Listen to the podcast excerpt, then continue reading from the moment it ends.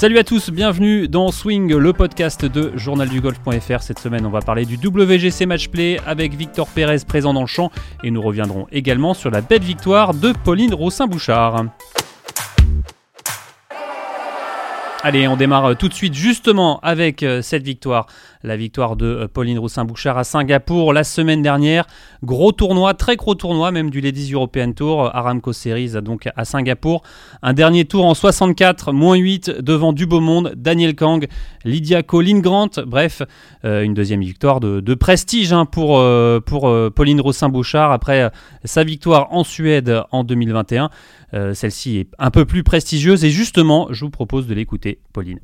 Merci beaucoup. Vraiment une, magnifique journée en plus avec euh, mon chéri sur le sac. Donc euh, on, on s'est vraiment, on vraiment amusé. C'était vraiment une super journée et dans un beau pays. ah complètement. On a parlé de séries, on a parlé de Star Wars que je n'ai jamais vu d'ailleurs. Mais euh, voilà, on a, on a gardé les choses très simples et, très fun. oui, surtout que ma maman était là en plus pour, pour me voir jouer et voilà, beaucoup de travail derrière et, puis que ça arrive maintenant, bah, c'est juste euh, incroyable. Et voilà Pauline euh, Roussin-Bouchard, toujours aussi rafraîchissante, euh, qui grimpe par la même occasion au 61e, 61e rang mondial. Euh, et justement, ça va nous donner euh, des idées euh, pour la Solheim Cup. Rendez-vous compte si on pouvait avoir Céline Boutier et Pauline Roussin-Bouchard à Finca Cortésine fin septembre, ça serait génial. Et pour vous rappeler hein, quand même que deux Françaises dans une équipe européenne, c'était déjà arrivé. Hein, c'était Karine Hichet et Gladys Nocera en 2015 en Allemagne. Allez, juste avant de parler euh, du PGA Tour, un tour par l'Asian Tour qui était en, Inde hein, avec l'Indian Open avec Jérémy Gandon, deuxième tournoi pour le français et dixième place. Hein. et justement, euh, Stanislas Caturla a pu récupérer pour nous sa réaction et on l'écoute, Jérémy. Les deux parcours étaient complètement euh, différents l'un de l'autre. Il y avait voilà, Wayne super ouvert du départ et, et, sur les approches. Green parfait, donc score voilà, très bas. Et puis cette semaine, euh, euh, j'avais pas le rail dans le sac, euh, j'ai pas tapé un coup de bois de, de la semaine. C'était vraiment que les coups de fer au départ, placer la balle sur le fairway et derrière euh, même des, des, attaques de green assez, assez tricky. Donc, donc voilà, à ce niveau-là, c'était varié les pays, euh, la Thaïlande, je, enfin, je l'avais déjà fait pour les Q-School, donc je, savais à quoi m'attendre. Et puis, et puis je, voilà, j'aime bien la Thaïlande. L'Inde, c'est, un peu plus particulier. Euh, mais, voilà, je, maintenant, euh, j'ai fait pas mal de, de coins du, du, monde, donc je, je m'étonne plus. plus quand je vois des, des, trucs un peu chelous, quoi. Mais mon programme, bah là, euh, voilà, donc pas de top 5, donc je vais rentrer à, Dallas. J'ai l'avion demain. Euh, normalement, je devrais rentrer sur, euh, sur le Vietnam à confirmer. Mais d'ici là, voilà, je vais m'entraîner. Puis je risque de faire.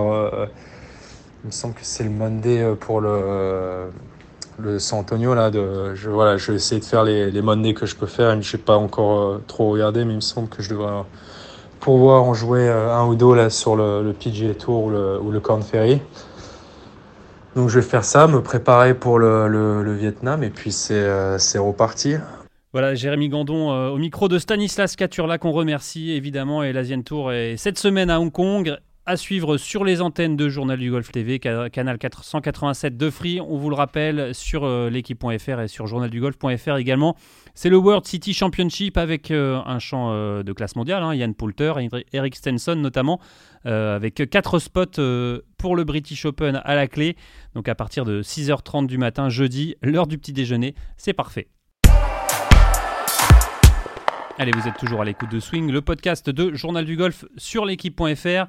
Euh, et, je pense que cette image euh, ne vous a pas échappé. Euh, ça a fait le, tour du monde. Cette discussion animée entre Matt Wallace et Sam Bernard, son caddie, samedi au Valspar. On est au trou numéro 18 et, ça discute décision, choix de club. Justement, on a joint Sam Bernard qui revient pour nous sur cet événement qui a fait le tour du monde. On l'écoute. Cette vidéo et ces images ont, finalement fait beaucoup de, bruit et, le buzz pour une situation qui est relativement courante dans notre relation qu'a dit joueur. on en a beaucoup rigolé finalement depuis. C'était intéressant le, dimanche. J'ai eu de, des, supporters, j'ai envie de dire, beaucoup de gens qui, disaient quelques mots en français quand on remontait les fairways ou des encouragements en français. Donc c'était sympa. Mais, mais finalement, rien de particulier. Juste euh, un échange euh, un peu, un peu vif après euh, une situation. concrètement, il n'y avait rien de problématique. C'est juste que je lui ai mis un. J'ai cassé un peu sa dynamique de routine en lui proposant un peu tardivement une autre option depuis le, le Karpov où au final il n'y avait pas réellement besoin. Donc c'est vrai que c'était plus entre guillemets mon erreur et c'est pour ça que on a échangé un peu mais il y avait rien, il y avait vraiment rien de grave. Euh, il nous arrive parfois d'avoir des échanges plus, plus compliqués pour des raisons euh, plus, plus importantes. Et là, euh, c'était aussi la frustration d'avoir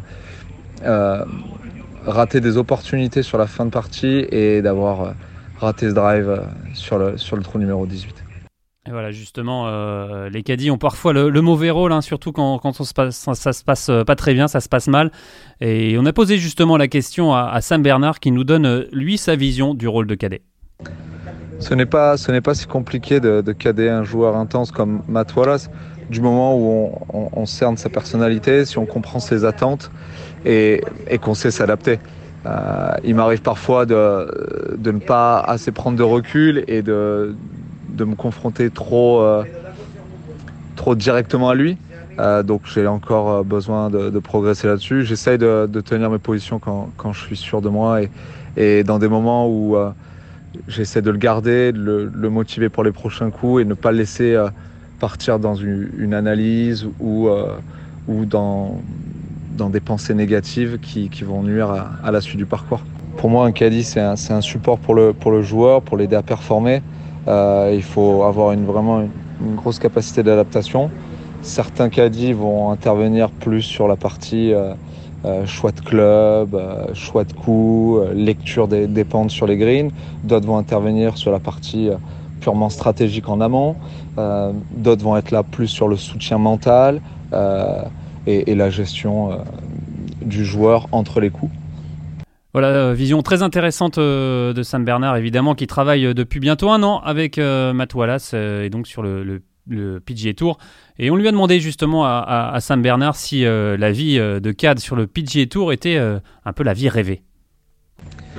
Le PGA Tour, c'était c'était un rêve, un objectif. je pensais pas que j'y serais arrivé aussi vite parce que j'ai commencé il y a seulement 5 ans à Mm, grâce à Romain Longas qui m'a donné euh, cette belle opportunité sur le Challenge Tour.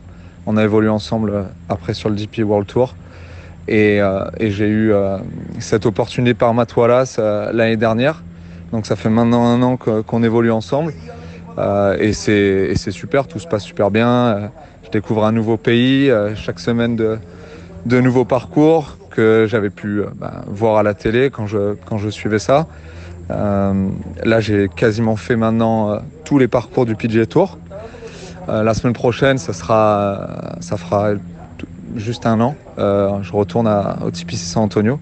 Donc ça sera aussi intéressant de voir avec mes repères de l'année dernière, voir un petit peu comment j'aborde le parcours. sinon, bah, c'est la vie idéale hein, pour joueurs et caddie. tout est encore plus optimisé que ce qu'on retrouve sur le DP World Tour en termes d'organisation, en termes de, facilité pour, pour les caddies, euh, les champs de joueurs, les, les, conditions de préparation de parcours, euh, l'atmosphère aussi. Il y a du public toutes les semaines euh, et certaines fois c'est très très chaud comme vous avez pu le voir à, à Phoenix. et puis vraiment des tournois historiques comme on a pu jouer le, Genesis Open à Riviera et voilà, donc euh, non, c'est super. Euh, je suis très heureux d'être ici et, j'espère que ça va continuer pour un moment. Allez, c'est le moment d'ouvrir notre volet WGC Matchplay. C'est cette semaine du côté d'Austin avec euh, Victor Pérez dans les engagés. On se souvient, il y a deux ans, euh, Victor avait échoué en demi-finale face à Billy Horschel. Sa poule cette année, Colin Morikawa, Jason Day, Adam Svensson. Alors Adam Svensson, c'est pas n'importe qui, il a quand même gagné sur le, le PGA Tour, le RMS, euh, RS... Alors Adam Svensson, c'est pas n'importe qui, hein, c'est le vainqueur du RSM classique hein, sur le PGA Tour en novembre dernier on va pas dire que c'est une poule de la mort pour, euh, euh, Victor Pérez. Euh, mais je pense que c'est l'inverse aussi. Je pense que ses adversaires sont pas forcément contents de, de l'affronter. on se rappelle évidemment aussi en 2021 que Victor Pérez était allé en, demi-finale, avait perdu contre Billy Horschel. cette même année, Antoine Rosner avait battu Bryson de Chambaud. Euh, bref, euh, tout est possible en match play. On vous le rappelle, le tenant du titre, Scotty Scheffler. Et justement, euh, pour parler match play, on va joindre Hugo Rouillon, joueur emblématique de la boulie et habitué du match play. Il va nous donner justement ses recettes pour performer. Bonjour Hugo. Bonjour JP, comment vas-tu? Ben, ça, va, ça va super, ça va très bien. Merci beaucoup de répondre à, ces quelques questions. Évidemment, Hugo Rouillon, joueur emblématique de, de, la boulie. Euh, on parle de, WGC, de WGC Matchplay, euh, forcément, euh, le Matchplay, toi, tu en as joué en pagaille en, tant qu'amateur avec, avec la boulie, notamment en Gounouillou. Absolument, moi j'ai fait effectivement un paquet de Gounouillou et puis aussi un paquet de Gannet, des Carlian quand on était plus jeune. C'est vrai qu'en amateur, à l'inverse des pros, on joue beaucoup beaucoup de tournois en match play et principalement les plus gros en tout cas sur le circuit amateur français. Le match play, ça a une saveur particulière quand, on, quand on joue un tournoi. Euh, c'est évidemment différent du, du stroke play. L'approche est différente en tout cas. Ben justement, quand j'étais un peu plus jeune, j'étais pas forcément très bon en match play. J'essayais de comprendre pourquoi. Et puis un jour, j'ai eu un déclic. C'était euh, à la Gannet il y a pas si longtemps, en 2018. Et je me suis dit bon bah cette fois-ci, je vais essayer de jouer le tournoi comme si c'était un stroke play, de A à Z, donc de la qualification jusqu'au dernier match. Euh, il se trouve que j'ai gagné j'ai gagné le tournoi, donc c'était le championnat de France individuel. Et toute la semaine, j'essayais d'ignorer complètement ce que faisaient mes adversaires, d'être complètement focalisé sur ma partie et de compter mon score. Et, euh, et, puis bon, ça, a porté ses fruits évidemment parce que j'ai gagné le tournoi, mais ça m'a vraiment fait euh, prendre conscience que au final le golf c'est un sport où il faut faire le moins de coups possible, il faut faire les meilleurs coups possibles et quelle que soit la situation, qu'on joue en équipe, euh, qu'on joue en individuel, en match play ou en stroke play, ben en fait il faut rester focalisé sur soi et pas spécifiquement euh, changer son attitude. Ouais, évidemment, euh, plus on en joue, euh, plus on y prend goût et plus, et plus on a ces petites recettes, ces petits trucs qui viennent forcément t'aider. quoi. Tout à fait. Je pense que pour progresser en match play, il faut s'entraîner en match play. Euh, et puis après, bon, bah, il y a des joueurs de match play qui sont des, joueurs de match play nés, euh, comme, comme des, Yann Poulter ou des Severiano Ballesteros qui ont toujours su se transcender euh, dans ce type de format. maintenant, voilà, moi je pense que la solution, c'est vraiment de rester focalisé sur soi-même. Et euh, bon, j'ai fait mes devoirs avant qu'on discute tous les deux et avant de faire ce podcast. Euh, j'ai passé un coup de fil à Antoine Rosner tout à l'heure pour lui demander quelle était son, son, approche. Donc Antoine, qui est un super joueur de match play, ouais, et puis qui avait champion de France, et surtout qui avait battu Bryson de Chambaud, on s'en souvient, il y a deux ans euh, à ce même WGC match play. Absolument, il avait fait une super performance et puis il s'est un peu marré parce qu'il me dit bah, en réalité, je pense qu'il faut pas changer grand chose. Il faut être focalisé sur soi-même, faut rien lâcher. Euh, c'est sûr que parfois en match play c'est un peu dur, on est mené, il peut y avoir des coups du sort, euh, et donc dans ces cas-là, faut bah, s'accrocher comme un dingue et tout faire pour essayer de faire durer le match. Euh, et, et, le truc, c'est qu'il faut surtout savoir saisir les opportunités. Alors après, quand on est amateur, euh, moi, je, je, fais partie maintenant des joueurs un peu, euh, un peu plus âgés, un peu plus expérimentés. Donc, on a effectivement des petites techniques qui peuvent permettre de rentrer dans la tête des adversaires quand ils sont un peu plus jeunes ou moins expérimentés. Mais à très haut niveau, euh, en réalité, on va pas rentrer dans la tête euh, d'un Bryson de Chambaud, on va pas rentrer dans la tête euh, d'un Scotty Scheffler. Donc l'idée, c'est de rester focalisé sur soi, sur ce qu'on maîtrise et de livrer la meilleure performance possible. Et, je pense que beaucoup de joueurs qui ont des difficultés en match play, notamment les jeunes, sont beaucoup trop focalisés sur, sur ce que font leurs adversaires, adaptent beaucoup trop leur stratégie au jeu de l'adversaire, quitte à parfois déjouer un petit peu. Alors justement, le, le, match play, euh, c'est, on ne joue plus contre le parcours, on joue contre euh, un adversaire.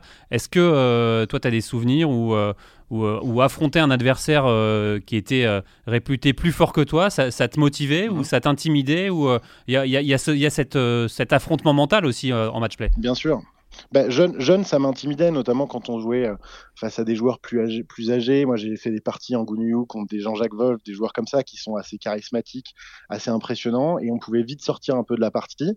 Euh, maintenant, bon, les rôles sont, un peu inversés. Je, je, suis plus dans la situation du, du, joueur expérimenté, donc ça peut arriver d'en jouer. Après, j'ai des anecdotes rigolotes. Je me rappelle d'une d'une finale de Gounouillou qui était à Granville. C'était en Forsum le matin. Moi, je jouais avec, euh, avec Pierre-Henri Leclerc, que je salue, contre Robin Siosigrist et, et Jérémy Kirkland. Et au, au 10, qui est un par 3, euh, on a 4 mètres pour le par, et eux, ils ont 1 mètre 20 pour le par. Et je dis, bah, je vais tenter un donné-donné. Donc je dis ça à Robin Siossigris, qui rigole évidemment et qui refuse euh, immédiatement le donné-donné. Sauf que je rentre le putt, et d'un coup, son putt d'un mètre vingt pour le par, il est beaucoup plus difficile, parce que non seulement il doit le rentrer pour partager le trou, mais en plus de ça, euh, il y a eu ce petit jeu mental où je lui ai proposé le donné-donné, et il se sent euh, probablement un peu déstabilisé de l'avoir refusé vu que je viens de rentrer le putt. Et il l'avait raté. bref, on avait gagné le match. C'était une anecdote rigolote. Donc ça, c'est des choses qu'on peut se permettre quand on a un peu ou un peu d'expérience ou un peu confiance en soi sur le moment. Il faut aussi euh, avoir le sens du timing et le faire au bon moment. Mais effectivement, en match play, on peut s'amuser à faire des choses, euh, des choses comme ça euh, qui vont potentiellement déstabiliser un peu l'adversaire tout en restant fair play. Maintenant, à très haut niveau, comme le tournoi qui va jouer cette semaine, euh, je pense sincèrement que les joueurs sont très très loin de, ce euh, de, ces petits coups, de bluff, parce que c'est tous des champions et, ils savent faire la part des choses. Donc ça aura pas, ça pas d'influence pour eux, mais pour tous les joueurs et les amateurs qui nous écoutent, qui font les coupes de Paris, les matchs play club, bah il y a effectivement plein de petites astuces pour un peu rentrer dans la tête de son adversaire. Ouais, comme comme celle-ci par exemple, celle que tu nous décris. Évidemment, quand on regarde, bah, par exemple cette poule, la poule de euh, Victor Perez avec un Colin Morikawa, euh, Jason Day ou, euh, même Adam Svensson. faire attention quand même aux, joueurs réputés moins, on va dire, au nom moins clinquant que Colin Morikawa ou, ou, ou même Jason Day. Il ne faut, il faut pas sous-estimer son adversaire en match play aussi. C'est sûr. Après, je pense que bah, euh, Victor, au niveau des classements, il est quatrième, euh, quatrième joueur de sa poule, donc il va arriver, à mon avis, un peu libéré, même si les enjeux pour lui cette semaine sont importants, parce que s'il fait une bonne semaine, il peut sécuriser potentiellement une place au Masters, j'imagine. Ouais, il faudrait une, une euh, demi-finale pour sécuriser sa place. Ouais bah, comme l'avait fait, Victor Dubuisson il y a quelques années où il avait joué la finale et c'est ce qui avait, c'est ce qui avait bien fait avancer son classement. Il avait aussi du coup verrouillé sa place en Ryder Cup. Donc Victor, il a l'opportunité de faire ça cette semaine, mais il aura plein d'autres opportunités dans l'année. Donc je pense qu'il va arriver quand même assez libéré sur ce tournoi. Et, euh, on sait que la position d'outsider euh, peut, peut, plutôt bien fonctionner. On l'avait vu avec Antoine quand il avait battu Bryson de Chambaud. Personne s'y attendait réellement. Il avait joué libéré. Il avait réussi à en faisant des coups fantastiques, notamment son, son type au 18 dont on se rappelle tous, pour le battre, et c'était un moment fabuleux. Ouais, alors que, quand tu regardes un peu euh, ce WGC Matchplay, évidemment, euh, euh, on peut voir un joueur comme Scotty Scheffler, on le rappelle, un vainqueur l'année dernière, finaliste il y a deux ans, c'est clairement bah, l'archi-favori. En plus, il est dans la forme. il nous refait un peu le coup de, de l'année dernière, quand, juste avant de gagner le Masters, Scotty Scheffler. Absolument, absolument. Et oui, il est, il est tenant du titre de l'épreuve, non? Exactement. Absolument. Bah, ce dont on rêve tous, je pense, c'est une finale. Euh, si on oublie, euh, si on oublie Victor, c'est une finale euh, John Ram contre contre Scotty Scheffler parce que c'est les deux meilleurs joueurs du monde à l'heure actuelle, avec Rory qui est pas loin. Et ça serait fabuleux parce qu'au final, au golf, on a assez peu des duels comme on peut avoir au tennis où on a régulièrement des Nadal Djokovic, des Federer Nadal, etc. Donc ça serait super pour, pour, pour, pour, tous les téléspectateurs de voir une finale John Ram, Scotty Scheffler pour savoir qui est vraiment le, joueur du, le meilleur joueur du monde en ce moment. Maintenant, euh, maintenant je, pense qu'on n'est pas à l'abri d'une belle performance de Victor. C'est un super joueur de match play. Il a fait, euh, il a fait une très belle Hero Cup. Euh, et, et, à mon avis, il, a, il aura son mot à dire cette semaine. Est-ce qu'une victoire en match play est, est moins gratifiante qu'une victoire en, en, stroke play ou c'est complètement différent? Ah non, je, je pense que c'est euh, tout aussi gratifiant, voire plus gratifiant, parce que euh, pour, pour, pour gagner un tournoi en match play, il faut battre une succession d'adversaires qui sont tous extrêmement coriaces, surtout sur, sur un WGC. Et, chaque jour, le compteur est mis à zéro. Sur un tournoi en stroke play, si on fait le record du parcours au premier tour, on peut avoir une avance confortable. On peut se retrouver à avoir à gérer un dernier tour parce qu'on a de l'avance et pouvoir adapter sa stratégie pour pas faire de faute. Euh, là, à chaque partie, les compteurs sont remis à zéro. Et, ce qui est aussi dur en match play, c'est que bah, parfois c'est enfin, c'est pas que c'est pas toujours le meilleur joueur qui va gagner le tournoi, c'est que il suffit de mieux jouer que l'autre. Donc on peut faire plus 3, l'autre c'est plus 4, on a gagné. Et on peut aussi faire une partie fabuleuse et faire 5 ou 6 en dessous, mais on va pas avoir de chance et on va tomber sur le mauvais adversaire le mauvais jour et se faire éliminer au premier tour. Donc euh, il y a, peut-être un peu plus de... Pas, de hasard, mais, euh, mais c'est vraiment quelque chose où il faut saisir les opportunités. Euh, donc non, je dirais que c'est presque plus gratifiant. Euh, tu avais des astuces, toi, justement, euh, après, après un mauvais trou, un trou perdu, ou, ou, quand justement tu te retrouvais à, à, être un peu décroché pour, pour, se remettre dans la partie Tu, tu avais des clés mentales? Bah, bah la, la, clé mentale, c'est de se dire que tout peut se passer. la chance qu'on a en match play, c'est que si on fait un triple bogey, on ne prend pas trois coups au-dessus du par, juste on perd un trou. Donc on a quand même euh, la chance de pouvoir, euh, de pouvoir euh, se refaire par la suite. Et, et, non, la, la clé, c'est vraiment de s'accrocher jusqu'au dernier moment parce que on a tous vécu dans des tournois par équipe ou en match play des scénarios incroyables où il y a un chip qui rentre, où il y a un putt qui rentre, ou, ou l'adversaire qui fait une erreur parce qu'il va être à un moment pris par l'enjeu. Donc même quand on est mené euh, 3 4 down, j'en sais rien, ben, en fait, il faut essayer de faire durer le match le plus longtemps possible. Et pour faire ça, il euh, n'y a, a, pas de secret. Il faut pas regarder ce que fait l'autre. Il faut se focaliser sur sa performance. Il faut faire les bons choix. Et, voilà. Euh, je, pense qu'il n'y a pas de recette mystère, mais il faut euh, juste rien lâcher. Et, peut-être que le match play, c'est une épreuve mentale euh, plus difficile que le stroke play au final. Alors pour terminer, Hugo, un, petit, un petit pronostic pour, pour cette semaine à Austin au WGC bah écoutez, j'ai envie de dire John Ram parce que euh, ça ferait plaisir de voir un Européen gagner ce tournoi. Ça ferait plaisir aussi dans la dynamique de la Ryder Cup euh, de, voir un Européen triompher. Ça donnerait de la confiance à, toute l'équipe. Euh, donc ça, c'est le choix de la, raison. Et puis le choix du cœur, bah, ça serait une énorme performance de Victor Pérez et, et, une victoire française à la clé. Ouais, justement, tu le disais, tu as eu Antoine Rosner au téléphone il y a quelques il y a quelques minutes. Euh, est-ce que tu peux nous donner un peu des, nouvelles d'Antoine? Comment, comment il va? Il a fait une, une nouvelle belle performance euh, après sa victoire à, Maurice, là, il y a quelques, il y a quelques semaines. Euh, tout va bien pour lui? Bah, tout va très bien. c'est vrai qu'il joue de, façon assez bluffante depuis, depuis l'été dernier, avec une régularité dans ses performances qui est dingue. Euh, il a gagné à l'île Maurice, là il enchaîne les top 5, donc il est vraiment en pleine forme. Euh, ce qu'on attend tous, c'est une très grosse performance sur un gros tournoi comme un Rolex Series, et je pense que c'est qu'une question de temps. Il en est capable à 100%. Aujourd'hui, Antoine, il est bah, il en parlerait bien mieux que moi, mais c'est vrai qu'on est proche et, on sent que c'est quelqu'un qui est super bien dans sa tête, qui est très bien entouré, euh, qui, qui, connaît les recettes de, de, de la performance. Euh, qui est aussi euh, capable d'être patient lorsqu'il a des moments où, euh, où il joue un peu moins bien.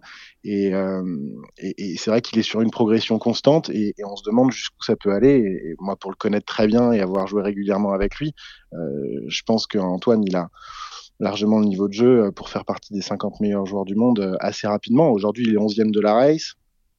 À mon avis, il y a un gros focus sur ces 10 premières places du, DP World Tour qui donneront un accès au PGA Tour la saison prochaine. En tout cas, euh, tous les voyants sont au vert euh, et, c'est génial euh, en, tant, qu'ami pour moi d'avoir d'avoir d'avoir un proche qui, joue aussi bien, de le voir à la télé tous les week-ends, de le voir briller, de le voir s'éclater. Euh, toute notre bande de copains, on prend un plaisir fou et aussi à la boulie à le voir évoluer à ce niveau-là. Il y a un côté un peu envieux. Est-ce que tu es, euh, pas jaloux, mais est-ce que que tu aurais bien aimé être à sa place? On aurait tous aimé être à sa place, mais on n'a pas tous fait euh, les sacrifices, on n'a pas tous euh, les qualités mentales, les qualités physiques qu'ont tous ces champions. Donc non, il y a, y, a, y a, aucune, euh, y a aucune forme d'envie. Il y a de l'admiration, il y a de la fierté d'avoir partagé des moments avec lui. je le disais, on a gagné la Gounayou ensemble avec son frère Olivier, avec Antoine, avec Antoine Schwartz, PH, Kevin Turland, etc. en 2012. Donc on a ce moment qui est, qui est, qui est, qui est gravé euh, à tout jamais et de voir que l'un d'entre nous, parce qu'on s'entraînait tous énormément à l'époque, on s'entraînait ensemble, l'un d'entre nous a réussi à, euh, à percer, à vivre de sa passion, en fait c'est une fierté pour tout le monde. Alors, Donc, non, non, il n'y a aucune, aucune jalousie, heureusement. Eh ben, merci beaucoup euh, Hugo Rouillon et, et, à bientôt. Merci beaucoup, à très bientôt. Au revoir. Voilà le, ce WGC Matchplay évidemment à suivre euh, à partir euh, de mercredi euh, et puis à suivre également sur l'équipe.fr. En tout cas, merci d'avoir suivi cette émission et on se retrouve la semaine prochaine. Salut